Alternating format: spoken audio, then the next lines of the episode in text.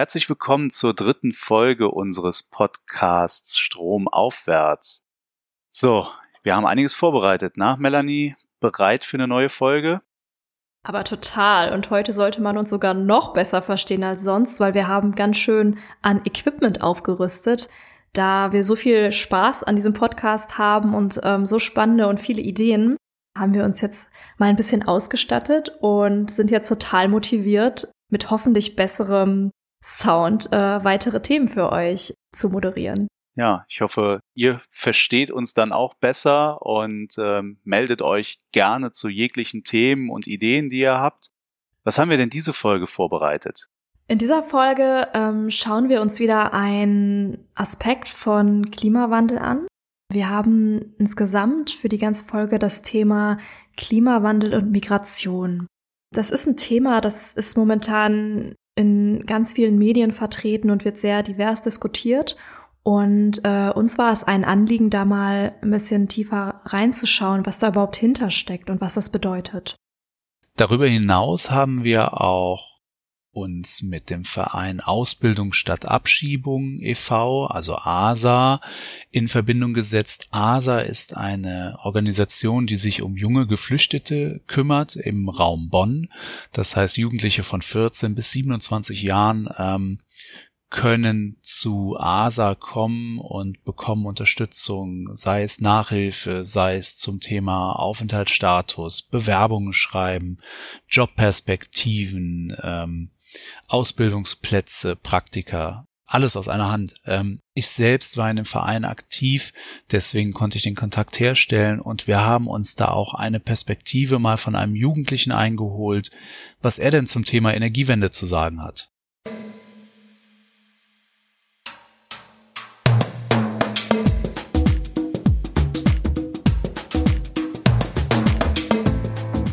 Stromaufwärts, der Podcast zur Energiewende. Eine Produktion des Vereins Grüner Stromlabel. Leider wird das Thema in der Politik totgeschwiegen, soweit es geht. Das Hauptproblem äh, hierbei ist für mich die Lobbyindustrie, welche bewusst gegen solche Themen angesteuert wird was ist denn jetzt eigentlich Migration als, als Anpassungsstrategie? Was, was sollten wir darunter verstehen? Welche Form von Mobilität sollten wir darunter verstehen? Wie kann das politisch gefördert werden? Also da äh, sich einen riesigen Bedarf. Wir kommen jetzt zum News-Check, wo wir über aktuelle Entwicklungen und Perspektiven berichten wollen, auch aus unserem Verein. Und ein Thema, was uns in letzter Zeit immer wieder beschäftigt hat, ist das Energiewendeforum. Ja, genau, Christian. Das Energiewendeforum ähm, hat mich tatsächlich die letzten Wochen beschäftigt. Es war vor allem auch eine Herausforderung, dieses Format, diese Veranstaltung, die wir schon, ich glaube, wie lange machen wir das, Christian? Seit wann? Ich glaube, schon seit 2015, oder? 14, genau. 2014, das erste Mal in Heidelberg haben wir das gemacht. In Heidelberg? Mhm. Ach, das ist sick. Wie viele Leute waren damals dabei? Oh, ich glaube, da waren wir so 70, 80 Leute. Das war dann auch so zehn Jahre grüner Stromlabel und es ah. hieß aus unserem Vorstand, ja, wir können ja mal so eine Veranstaltung machen. Mal, mal eben, ist ja kein Problem. Mhm. naja, aber kennst du ja äh, jetzt auch, wie äh, äh, umfangreich dann so eine Vorbereitung ist. Ja, das Erbe habe ich dann übernommen aus dieser doch äh, sehr erfolgreichen Präsenzveranstaltung, dann in Corona-Zeiten ein digitales Format zu entwickeln. Tatsächlich geht das wahrscheinlich vielen anderen auch gerade so, dass äh, einfach ganz, ganz viele Dinge in den digitalen Raum, ja, ich nenne es mal, umgewandelt werden müssten. Und ähm, ja, so hat sich dann das Energiewendeforum digital entwickelt. Wir sind äh, letztes Jahr schon mit zwei, sage ich mal, Testveranstaltungen an den Start gegangen, die auch echt gut funktioniert haben und haben uns dann gesagt, das weiten wir dieses Jahr ein bisschen aus. Und Aber warum, warum, warte mal, darf ich dich kurz unterbrechen, warum denn Testveranstaltungen? Ich meine, ist doch jetzt kein Thema, dass man dann jetzt einfach ein paar Vorträge, dann, dann macht man es halt irgendwie über Online-Videoportal, oder? Ja, ähm, ich fand, da gehörte schon ganz schön viel mehr dazu, dass man diese Stimmung und dieses Networking, diesen Networking-Charakter, was die Veranstaltung eben auch hat, dass man das in den digitalen Raum bringt, weil Networking im digitalen Raum ist jetzt erstmal nicht so natürlich. Also empfand ich eben so. Hm. Und dann war die große Frage, wie schafft man es eben, dass diese Energiewende-Plattform, die die Veranstaltung auch darstellen soll, auch funktioniert. Und ähm, hat erstaunlicherweise echt gut geklappt mit ein paar Tricks. Das hat uns eben auch dazu motiviert, das dieses Jahr auszubauen. Das heißt, die Veranstaltung ist jetzt nicht eine Frontalvortragsgeschichte, sondern wird irgendwie anders gemacht. Aber wie, wie kann ich mir das vorstellen? Man muss da ein bisschen aufpassen, dass so eine Veranstaltung dann vor allem im digitalen Raum nicht zu lang wird. Weil man kennt selber, wenn man den ganzen Tag vorm PC sitzt, ähm, ist man irgendwann doch mit seinen eckigen Augen ziemlich müde. Deswegen wird die Veranstaltung deutlich kürzer als eine Präsenzveranstaltung. Wir sind äh, wir starten um 9.30 Uhr und gehen in den Mittag rein und äh, werden neben Impulsvorträgen auch interaktive Sequenzen einbringen und am Ende sogar eine Online-Podiumsdiskussion mit den Referentinnen machen, so dass eben die Teilnehmenden auch die Chance haben, ihre Fragen zu stellen und mitzuwirken und eben nicht nur vor dem Bildschirm zu sitzen und das auf sich wirken zu lassen. Das heißt, dann fassen wir nochmal zusammen. Wie viele Veranstaltungen haben wir denn dieses Jahr und äh, zu welchen Themen? Also, wir haben fünf Veranstaltungen. Die erste startet mit dem Thema Sektorenkopplung und Systemintegration am 10. Juni. Dann geht es über das Jahr hinweg weiter in den Herbst, nämlich am 21. September zum Thema grüner Wasserstoff, am 29. September Mobilitätswende und im November haben wir noch zwei Veranstaltungen am 12. November zum Thema Mieterstrom und wir schließen das Jahr am 16.11. zum Thema Kommunen und Kreise vor der Herausforderung Klimaneutralität. Also ganz spannende Themen und äh, ich freue mich sehr darauf. Äh, eine letzte Frage noch, Sicher die doch. ich dazu habe. ähm, wer, also für wen sind denn diese Veranstaltungen geeignet? Wie sieht denn das aus? Also man sollte schon ein gewisses Vorwissen mitbringen im Bereich der Energiewende. Also wir richten unsere Veranstaltung speziell an Energiewende-UnterstützerInnen, Energieversorger und eben Personen oder Personengruppen aus der Energiebranche. Mhm. Alles klar. Und die sind kostenlos, oder? Ja, kostenlos, genau. Alles klar. Okay. Vielen Dank.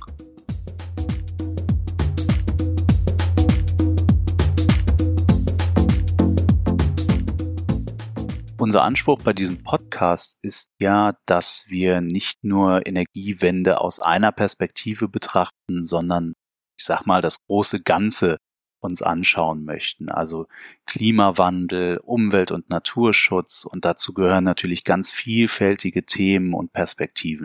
Und ähm, was mir in der letzten Zeit aufgefallen ist, dass in verschiedenen Medien, sei es der Tagesspiegel oder der Spiegel oder auch Deutsche Welle, öfters auch mal das Thema Klimaflüchtlinge, also Klima, Klimakrise und Migration aufgekommen ist. Und dann hat man ein bisschen recherchiert, ein bisschen geschaut. 140 bis 200 Millionen Menschen bis Mitte diesen Jahrhunderts sind wegen des Klimas unterwegs. Irgendwie ein ganz interessantes Thema, mit dem ich aber auch gar nicht so viel anfangen kann. Melanie, wie geht's dir denn da, dazu? Was sagst du denn dazu? Es ist auf jeden Fall ein Thema, wie du schon sagst, das wird gerade ganz stark ähm, von verschiedenen Seiten diskutiert. Und mir ging es da ähnlich wie dir. Ich konnte mir darunter zwar schon was vorstellen, aber ich sag mal, ich kann es nicht wirklich einschätzen, was es überhaupt auf sich hat damit, ganz im Detail. Ja, da kamen mir eben ganz viele Fragen und so freue ich mich umso mehr, dass wir viele dieser Fragen, die uns dazu im Kopf kamen, mit einem Experten klären konnten. Ähm, in einem ganz tollen Interview mit Benjamin Schraven vom Deutschen Institut für Entwicklungspolitik, kurz DIE. In dem Interview, was ihr gleich hört, reden wir zum einen darüber, wie der Klimawandel unmittelbaren Einfluss auf das Leben von Menschen nehmen kann und diese auch zur Flucht animieren kann.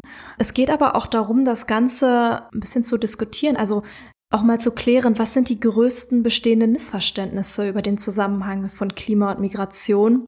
Also ganz grob, was ist das? Was hat das, was hat der Klimawandel für einen Einfluss? Und ein viel diskutiertes Thema in den Medien heißt auch, es kann zu Missverständnissen kommen. Welche sind das? Und ja. Ja, viel Spaß. Genau, viel Spaß. Herr Schraven, ich freue mich sehr, Sie heute als heutigen Podcast-Gast begrüßen zu dürfen. Sie sind vom Deutschen Institut für Entwicklungspolitik, kurz DIE. Stellen Sie sich doch gerne selber kurz vor. Ja, vielen Dank für die Einladung. Mein Name ist Benjamin Schraven. Ich bin Sozialwissenschaftler beziehungsweise Migrationsforscher, habe im Bereich Entwicklungsforschung an der Uni Bonn promoviert. Ähm, mein regionaler Fokus äh, ist vor allem Westafrika und ich arbeite seit nunmehr gut zehn Jahren vor allem zum Zusammenhang zwischen globaler Erwärmung und menschlicher Mobilität, aber ich arbeite auch ähm, darüber hinaus zu einigen anderen migrationsbezogenen Themen. Ja, Klima und Migration. Wie kann denn der Klimawandel unmittelbaren Einfluss auf das Leben von Menschen nehmen und diese vielleicht sogar zur Flucht animieren? Naja, der Klimawandel kann natürlich auf vielfältige Weise ähm, das, das Leben von, von Menschen beeinträchtigen.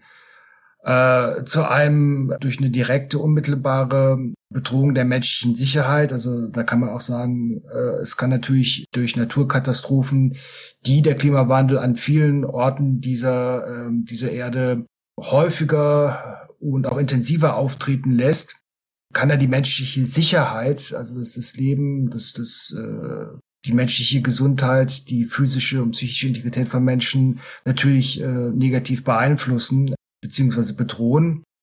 Es gibt aber auch viele schleichende Prozesse, wie den Anstieg des Meeresspiegels, äh, der sich ja vor allem äußert durch, durch häufiger und immer wieder auftretende Flutereignisse und eine Versalzung von Grundwasserressourcen oder auch durch sich wandelnde Niederschlagsmuster.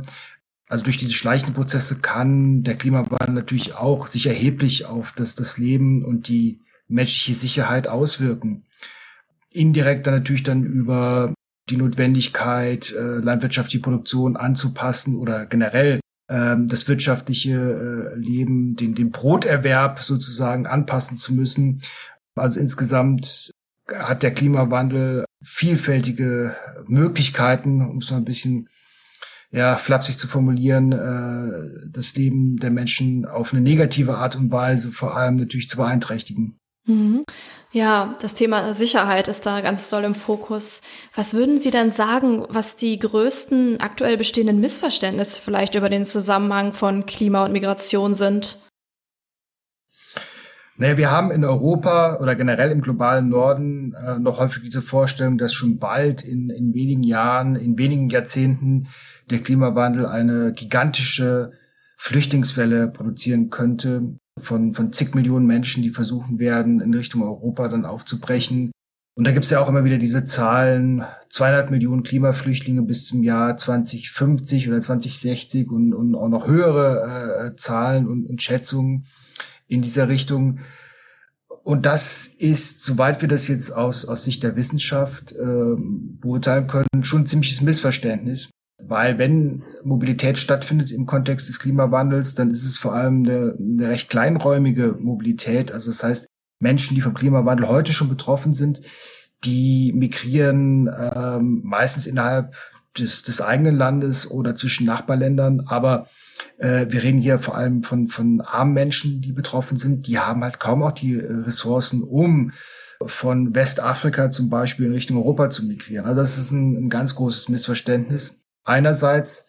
Andererseits denke ich, ist ein Missverständnis oder eine, ja, vielleicht so eine, eine Fehleinschätzung, dass wir uns sehr stark immer auf ähm, Migration konzentrieren als, als negative Folge des Klimawandels. Eine viel schlimmere Folge oder Konsequenz des Klimawandels für viele Menschen äh, ist auch das Gegenteil von Mobilität, nämlich die Immobilität.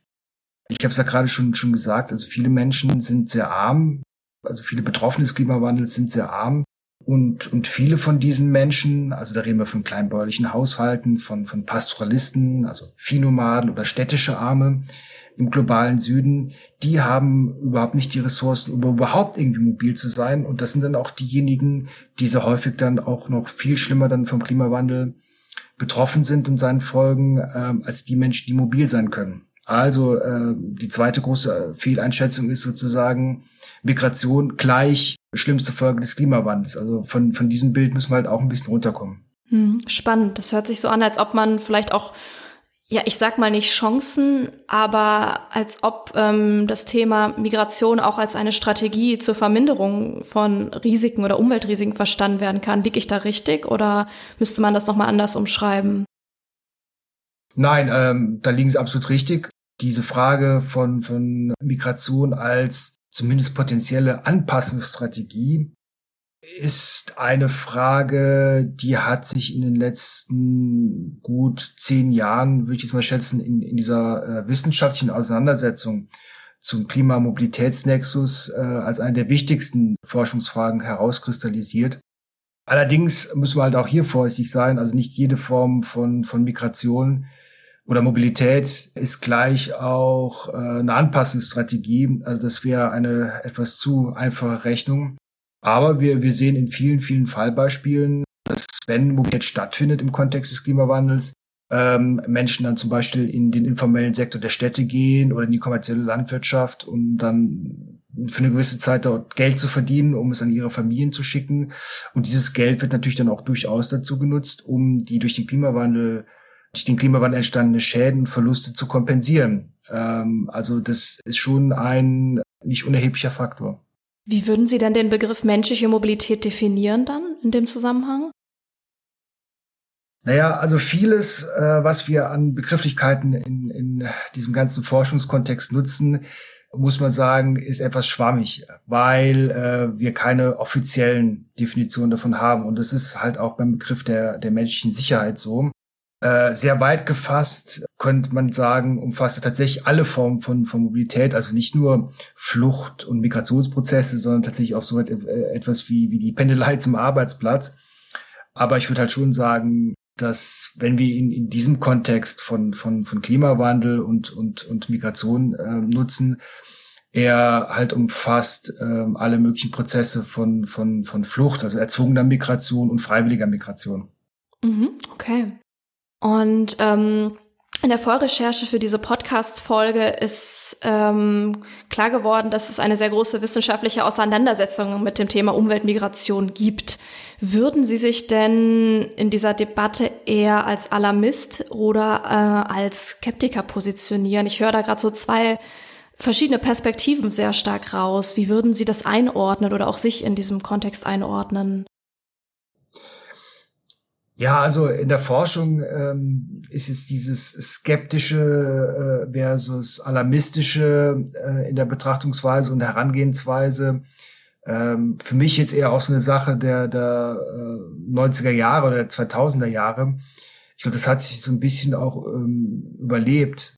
Ich würde mich halt eher als, ähm, als Realisten betrachten in dieser mhm. Debatte, äh, vielleicht auch generell. Ähm, Klar ist, dass diese alarmistischen Studien und Ergebnisse, die bis heute ja auch immer wieder äh, durch die Medien gehen. Ich habe es eben schon mal erwähnt, 200 Millionen Klimaflüchtlinge bis zur Mitte des 21. Jahrhunderts. Das ist ja so eine ganz wesentliche, so ein wesentliches Ergebnis von ähm, alarmistischer Seite in dieser Debatte das ist halt nicht tot zu kriegen, aber diese, diese, diese Grundhaltung und viele dieser Ergebnisse sind in der wissenschaftlichen Diskussion eigentlich schon, schon längst überholt. Ich glaube, es hat sich schon ein bisschen eher in diese skeptische Richtung entwickelt, aber äh, man muss halt auch das wieder relativieren, dass man halt sagen äh, muss, insgesamt hat sich so irgendwie in der Mitte eingependelt, äh, vielleicht eher in, in die skeptische Richtung. Und wie gesagt, ich, ich würde mich halt auch ganz gerne als, als äh, Realist in dieser Debatte betrachten. Wenn, wenn Sie jetzt sagen, Sie betrachten sich als Realist, was würden Sie denn sagen oder sich wünschen, welche Schritte sollten denn ähm, politisch unternommen werden? Weil wir sehen ja, wir haben eine Art von Mobilität. Ähm, sei es jetzt auch nicht diese enorm große Mobilität, wie sie jetzt in Medien heraufbeschworen wird, eventuell. Was wünschen Sie sich von der Politik oder was muss auch vielleicht unternommen werden? Ja, wir haben eben schon drüber gesprochen, über den Begriff der, der menschlichen Mobilität, der ja im Prinzip umfasst äh, sowohl Formen von, von freiwilliger Migration als auch erzwungener Migration, also auch Prozesse von, von Flucht und Vertreibung. Das heißt für mich äh, in der realistischen Betrachtungsweise äh, ist das Ganze jetzt weder positiv noch negativ, sondern auch eine Frage der Gestaltung. Das heißt, wir brauchen zuerst eine differenzierte Betrachtungsweise. Welcher Mobilitätskontext liegt hier, äh, liegt hier vor? Und es ist auch ganz klar, dass eine differenzierte Betrachtungsweise auch differenzierte politische Antworten dann äh, erfordert. Also sprich, die Politik muss als, als ganz einfachen Leitsatz meines Erachtens nach alles tun, um, um Prozesse von erzwungener Migration zu unterbinden. Und dort, wo sie nun mal stattfinden, ähm, das Beste für die Betroffenen äh, rauszumachen. Und andererseits muss sie aber auch diese, diese andere Form von Mobilität, also diese eher ja, freiwilligen Form von Mobilität, Arbeitsmobilität in der Form gestalten, dass alle Beteiligten auch hier äh, das Beste daraus ziehen können. Wir haben ja auch eben schon gesagt, dass Migration durchaus auch eine Anpassungsstrategie an den Klimawandel sein kann. Und auch hier muss die, die Politik entsprechend dann auch ähm, die Rahmenbedingungen da, dafür fördern. Das heißt aber vor allem auch, ähm, dass man Mobilität nicht per se äh, als etwas nicht Normales, als etwas Negatives abstempelt, sondern dass man Mobilität dann auch ja erstmal zulässt und wie gesagt versucht entsprechende Rahmenbedingungen zu schaffen, die das eben erlaubt. Ja, also sehr viel ähm, sich mal damit auseinandersetzen erst und differenzierter draufschauen. Was würden Sie sich denn zudem wünschen? Welche Fragen sollten wir im öffentlichen Diskurs in den Vordergrund stellen? Sind die ähnlich, wie ähm, Sie jetzt im politischen Kontext eingeordnet haben? Ja, schon. Also ich meine, äh, da gehen ja gerade auch beim Thema Migration insgesamt Öffentlichkeit und Politik äh, Hand in Hand. Also wir haben ja, äh, in beiden Sphären eine sehr stark äh, doch negativ ausgeprägte Betrachtungsweise von, von Mobilität insgesamt. Und da würde ich mir halt auch in der öffentlichen äh, Diskussion wünschen, dass es auch mal ein bisschen differenzierter zur Sache geht. Leider haben wir ja gerade in Europa seit 2015 ähm, Situation, wo wir immer noch sehr stark unter dem Eindruck dieser sogenannten äh, Flüchtlingskrise stehen.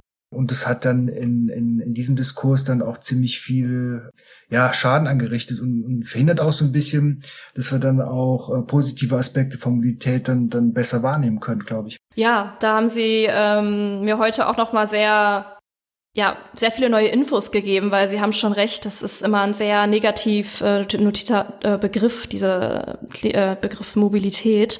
Und ähm, deswegen bedanke ich mich ganz herzlich, dass Sie das einfach mal näher beleuchtet haben für uns in diesem Podcast und äh, wir nun auch selber sehr viel differenzierter mit diesem Begriff umgehen können. Was wäre denn noch ein Schlusswort für Sie? Ähm, wie geht es weiter mit der Forschung und äh, welche Schwerpunkte setzen Sie aktuell? Naja, also die Forschung äh, der letzten ja 15 oder auch sogar mehr Jahre äh, zum äh, Bereich Klimawandel und, und menschliche Mobilität war sehr stark geprägt von der Frage, äh, naja, wie ist denn jetzt eigentlich dieser Zusammenhang? Also wie wirkt jetzt der Klimawandel auf die, ähm, sich auf Migrationsprozesse aus? Und da sind wir jetzt eigentlich auch zu dem Ergebnis gekommen, na, es ist halt natürlich auch eine sehr komplexe Geschichte. Es ist niemals nur der Klimawandel allein, der, der Flucht und Migration auslöst, sondern da, da müssen halt immer auch mehrere Faktoren dann zusammenkommen. Also neben dem Klimawandel auch ja, soziale, äh, wirtschaftliche, politische und andere Faktoren. Und ähm, es ist halt auch müßig. Äh, man kann halt auch nicht berechnen, bei wie viel, ähm, bei welchem Anstieg der, der Erderwärmung, wie viele Millionen Menschen jetzt migrieren oder flüchten müssen. Also diese Idee einer Migrationsarithmetik, davon muss man sich halt auch verabschieden. Und man kann auch niemals genau, glaube ich, den, den, ähm, den Anteil des Klimawandels jetzt an, an Flucht- und Migrationsprozessen genau quantifizieren. Also von, von diesen Ideen müssen wir uns ein bisschen verabschieden, auch von irgendwelchen Prognosen. Denke ich, sollten wir uns ein, ein Stück weit dann, dann verabschieden. Also was jetzt im Jahr 2050, 2060, 2070 oder wann auch immer ähm, an, an, an äh, Migration oder Flucht aufgrund des Klimawandels dann, dann stattfinden wird äh, auch davon sollten wir uns verabschieden, ein Stück weit, weil ich auch glaube, dass wir das auch gar nicht so genau in, in Gänze definieren können. Was ist denn zum Beispiel ein Klimaflüchtling? Da sind so viele Unbekannte dabei, so viele Unschärfen sind dabei, die das auch ganz, ganz schwierig machen würden. Ähm, ich denke, es wäre halt auch wichtiger, dass wir Politik und Gesellschaft bessere Antworten geben können schon bald, ähm, naja, was ist denn jetzt eigentlich Migration als, als Anpassungsstrategie? Was, was sollten wir darunter verstehen? Welche Form von Mobilität sollten wir darunter verstehen? Wie kann das politisch gefördert werden? Also da äh, sich einen riesigen Bedarf jetzt auch für die Forschung in, in, in so eine Richtung zu schwenken. Das heißt aber auch, dass wir dann auch stärker gehen müssen in, in, in solche Forschungsfragen wie, ähm, was sind jetzt eigentlich auch die, die Erfahrungen von Migrantinnen und Migranten, von, von vulnerablen Bevölkerungsgruppen, was machen die eigentlich mit? Wie, wie sieht deren Lebenswelt aus, als immer nur die Frage, naja, gehen sie oder gehen sie nicht? Da ist noch, noch viel mehr dahinter. Und wie gesagt auch ein Schwenk in Richtung ähm, Immobilität als Forschungsgegenstand, erzwungener Immobilität. Da müssen wir halt, glaube ich, auch noch ähm, viel mehr und besser verstehen, was da eigentlich passiert. Ja, das ist ein sehr äh, spannender Ausblick auf jeden Fall. Und äh, damit bedanke ich mich auch ganz herzlich für diese differenzierten Einblicke. Und ähm, ja, vielen Dank, Herr Schramm. Vielen Dank.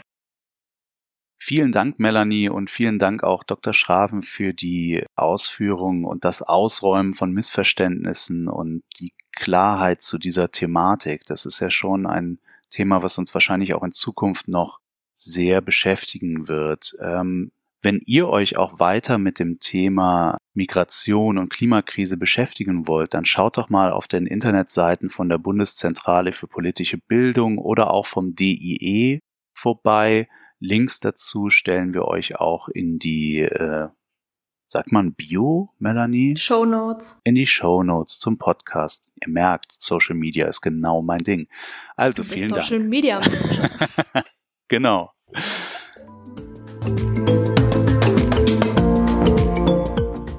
Wie ich zu Beginn von dem Podcast schon eingeleitet habe, kommen wir jetzt zu einem Statement von einem jungen Geflüchteten, Awais ist 21 Jahre alt, stammt gebürtig aus Pakistan, ist seit 2017 in Deutschland. Er ist mit 17 Jahren im Jahr 2017 nach Deutschland geflohen.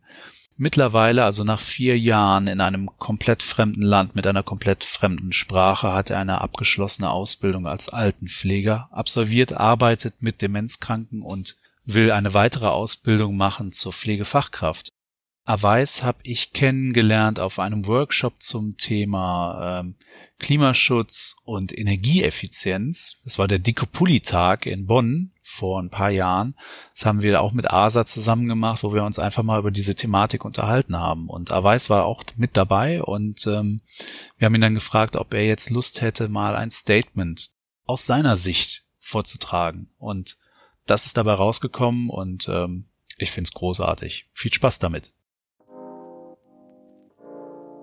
Da wir aktuell schon die ersten gravierenden Auswirkungen wie Umweltkatastrophen und Insekten und äh, Tiereauswanderung nach Deutschland schon erkennen können, ist es äh, wichtig, dass wir schnellmöglich etwas dagegen zu tun, damit wir die Auswirkungen zwar nicht rückgängig, aber zumindest verlangsamen können, damit die Flora und Fauna nicht mit dem Erdboden gleichgemacht werden?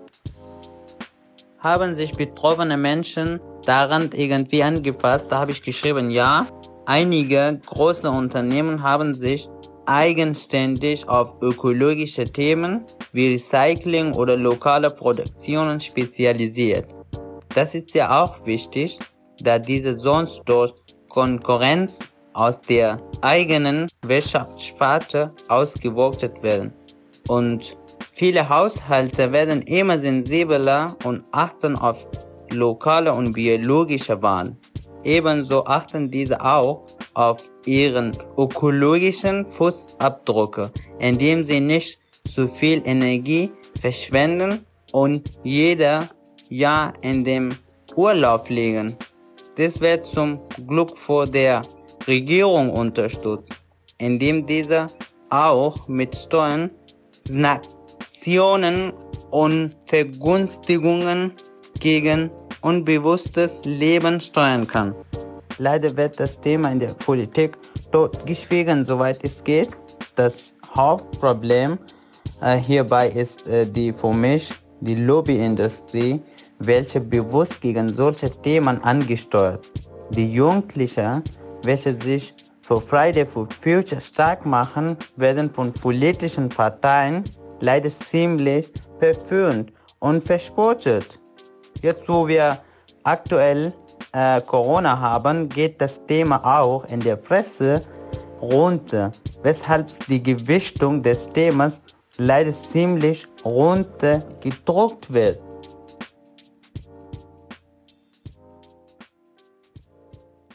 Awais, vielen Dank für dieses klare, prägnante Statement zur Klimakrise, zum Thema Klimaschutz, Energiewende in Deutschland. Ähm, es ist doch auch immer sehr spannend und sehr wertvoll, Perspektiven von unterschiedlichsten Menschen einzufangen. Nicht immer nur Politiker, nicht immer nur, was weiß ich, Wirtschaftsbosse, sondern letztendlich auch die Leute, die es auch wirklich betrifft. Also Leute wie du und ich.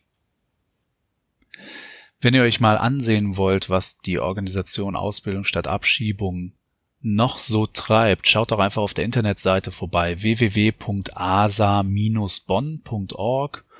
Ähm, auch vertreten mittlerweile auf Facebook und Instagram. Ja, würde uns natürlich freuen, wenn ihr euch das mal anschaut. Vielen Dank. Wir hoffen, dass wir für euch nochmal einen ganz anderen Aspekt von Klimawandel und Klimakrise beleuchten konnten mit diesem Thema und wir sind total motiviert, mit unserem neuen Podcast-Equipment natürlich direkt weiterzumachen.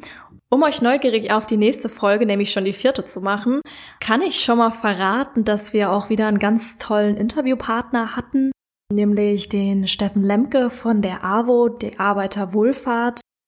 Wir sprechen in der Folge über das Thema Klima und Pflegen und ähm, ihr könnt ganz gespannt sein darauf, mehr darüber zu erfahren, welche Klimaschutzmaßnahmen schon bei der AWO umgesetzt wurden und äh, welche Tipps Herr Lemke auch für die Branche und andere Verbände in diesem Bereich hat. Ich freue mich sehr darauf. Klima und Pflege, echt interessant. Ich kann mir da gerade gar nichts drunter vorstellen. Aber dann bin ich mal gespannt auf die Folge. Bis dahin eine gute Zeit und wenn was ist, schreibt uns gerne an podcast@grünerstromlabel.de. Bis dahin, ciao. Ciao.